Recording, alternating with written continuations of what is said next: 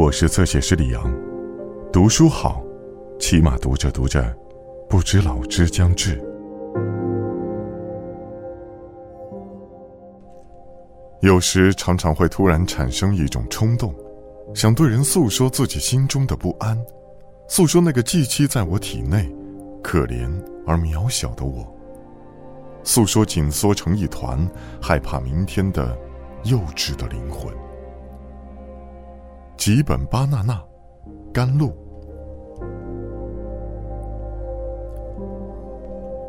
我是个典型的夜猫子，一般总要到天快亮时才上床，而且一上午都酣畅大睡，过了中午才会醒来。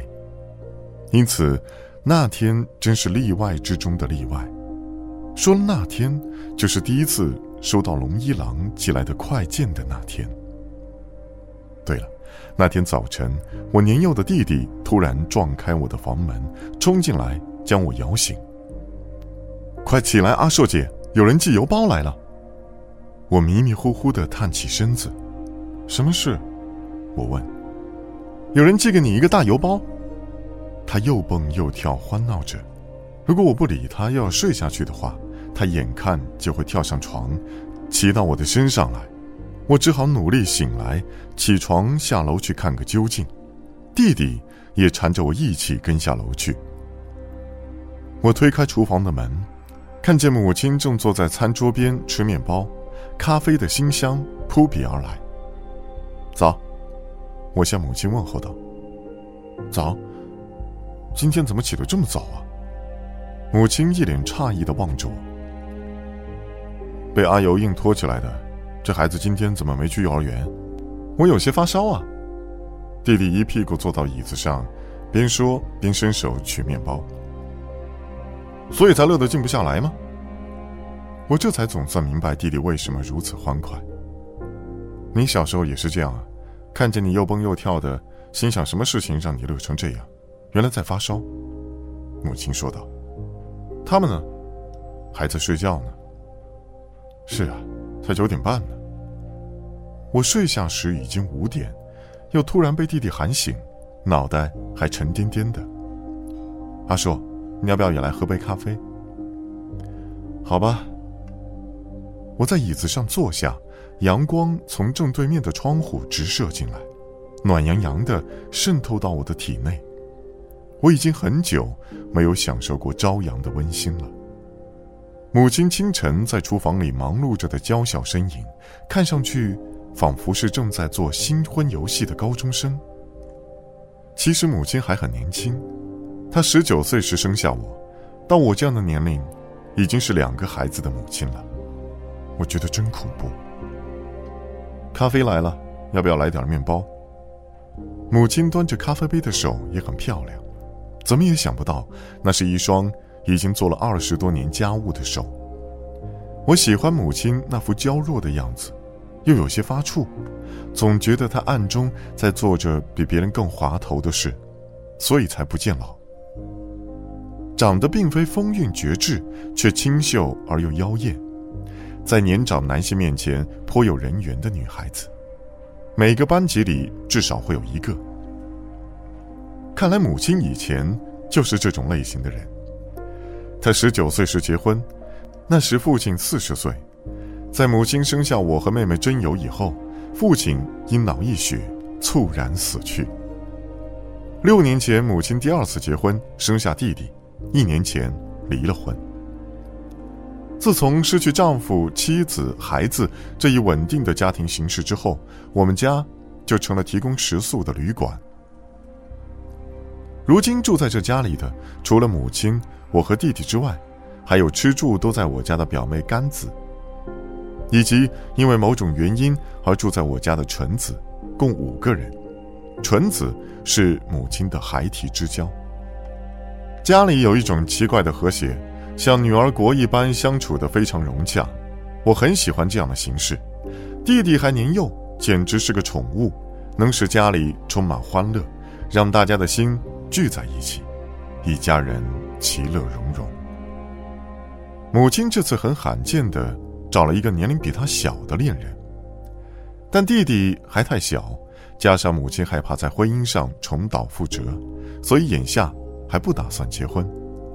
那个恋人常常来我家玩，和弟弟十分投缘。我觉得他以后也许会和我们住在一起。这种感觉古怪的平衡，也许会持续到母亲再婚的那一天。大家生活在一起，却毫无干系，没有血缘之类的关联。第二个父亲住到我家的时候，我就有过这样的想法。他性格内向，待人随和，是个好人。所以他离开这个家时，我甚至感到有些落寞。家里有一个人离开以后，会留下无可名状的忧郁和沉闷。我怎么也不能从那样的惆怅中摆脱出来。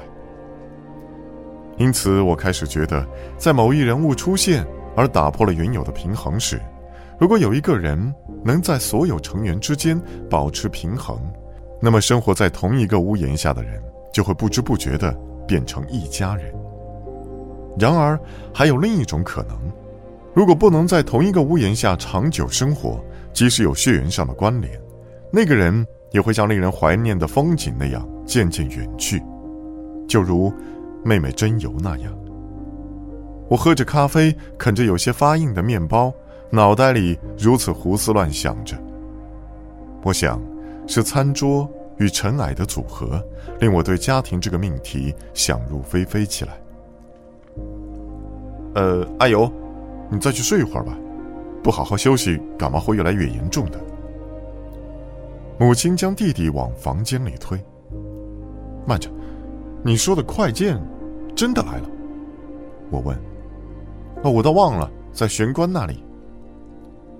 母亲关上弟弟的房门，回过头来回答。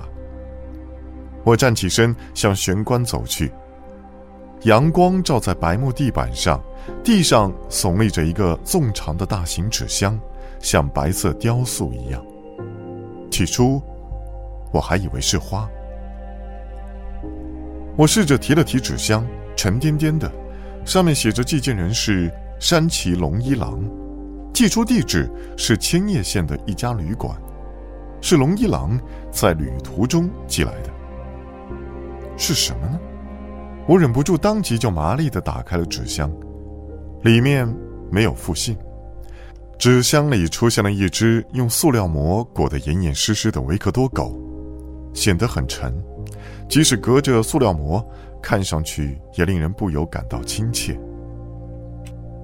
我小心翼翼地将塑料膜一层一层剥去，里面的狗就像从大海里浮现出来一样，跃入我的眼帘，色彩光滑而古雅，以怅然的角度歪着脖子。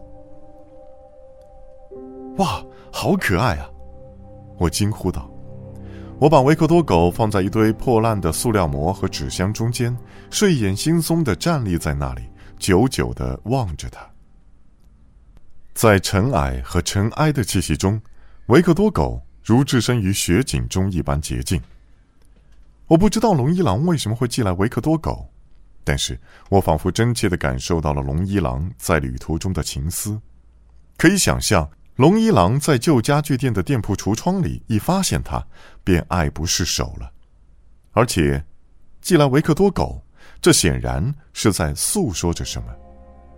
这正是我渴望听懂的某种含义。我像维克多狗那样歪着脖子侧耳细听，却一无所获。龙一郎是妹妹真由的恋人。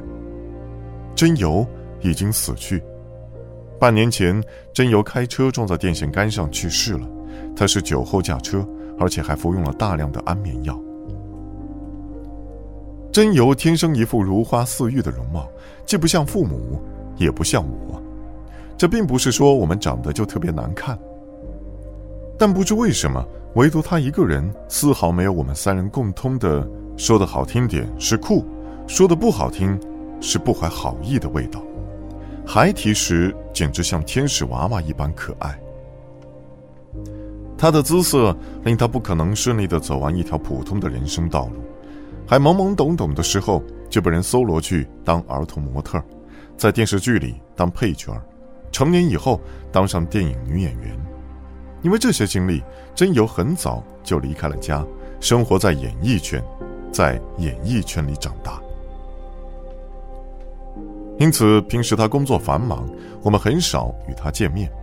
他患神经衰弱突然隐退的时候，我们都大吃了一惊，因为此前我们从来没有看到过他流露出工作不顺利的神情。每次见到他，他也总是快快乐乐的。少女处在成长期的时候，演艺圈的影响是不可低估的。在隐退以前，真由的打扮还很古怪，容貌、身段、化妆、服饰等非常女人的外形，简直好像是凝聚着单身男人的痴心妄想。